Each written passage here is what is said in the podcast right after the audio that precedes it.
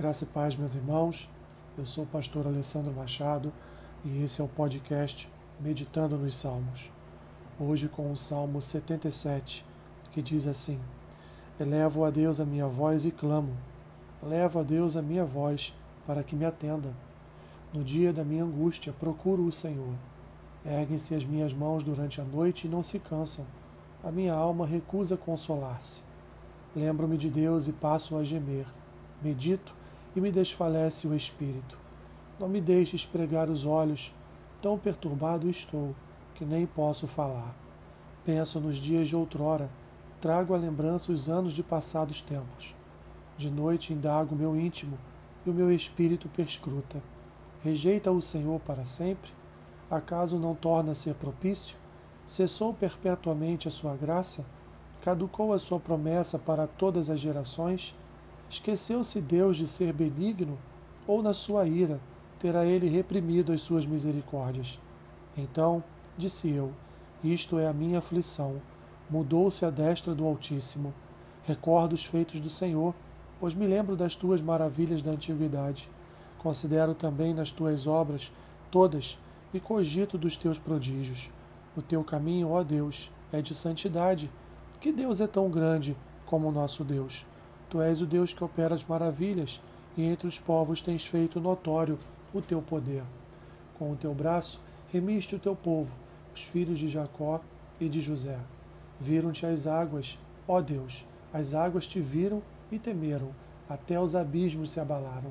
Grossas nuvens se desfizeram em água, houve trovões nos espaços.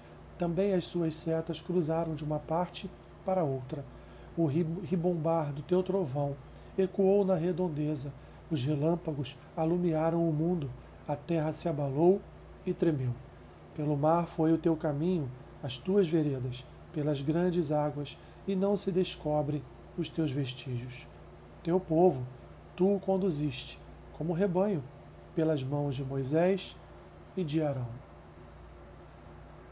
Salmo de Asaf, um hino de lamento comunitário embora registrado por uma única pessoa, sendo ela o Senhor, segundo ela, o Senhor abandonou o povo com sua ira, mas há também a recordação de que ele realizou grandes feitos no passado, livrando Israel de perigos. O salmista, em sua oração, busca Deus com um coração sincero, mas angustiado. Suas palavras transmitem um sentimento profundo de alguém que precisa do socorro divino e suas mãos erguidas dão o teor do seu desespero. A perplexidade tomou o salmista de pavor, versículos 4 a 9, pois Deus está rejeitando o seu povo. Esqueceu-se da sua bondade. Deus não era assim em outros tempos. E as suas promessas cessaram? Sua graça secou diante de sua ira contra o povo? Perguntas que o salmista faz e que espera a resposta. Deus se agrada quando seu povo busca nele as respostas para os problemas desta vida. Ele quer responder a esses questionamentos, pois são, de certa forma, expressões de fé, por recorrerem a ele em sua aflição. A ira de Deus é uma resposta à infidelidade de parte de seu povo.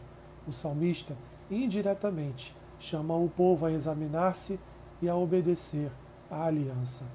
Nos versículos 10 a 20, o salmista apela ao Senhor pelo que fez ao seu povo no passado, especialmente no Êxodo e no deserto, na esperança de que ele nunca abandonará as suas promessas e propósitos, independente da condição espiritual de seu povo, embora a desobediência seja um fator impeditivo de participação nos benefícios salvíficos da aliança divina.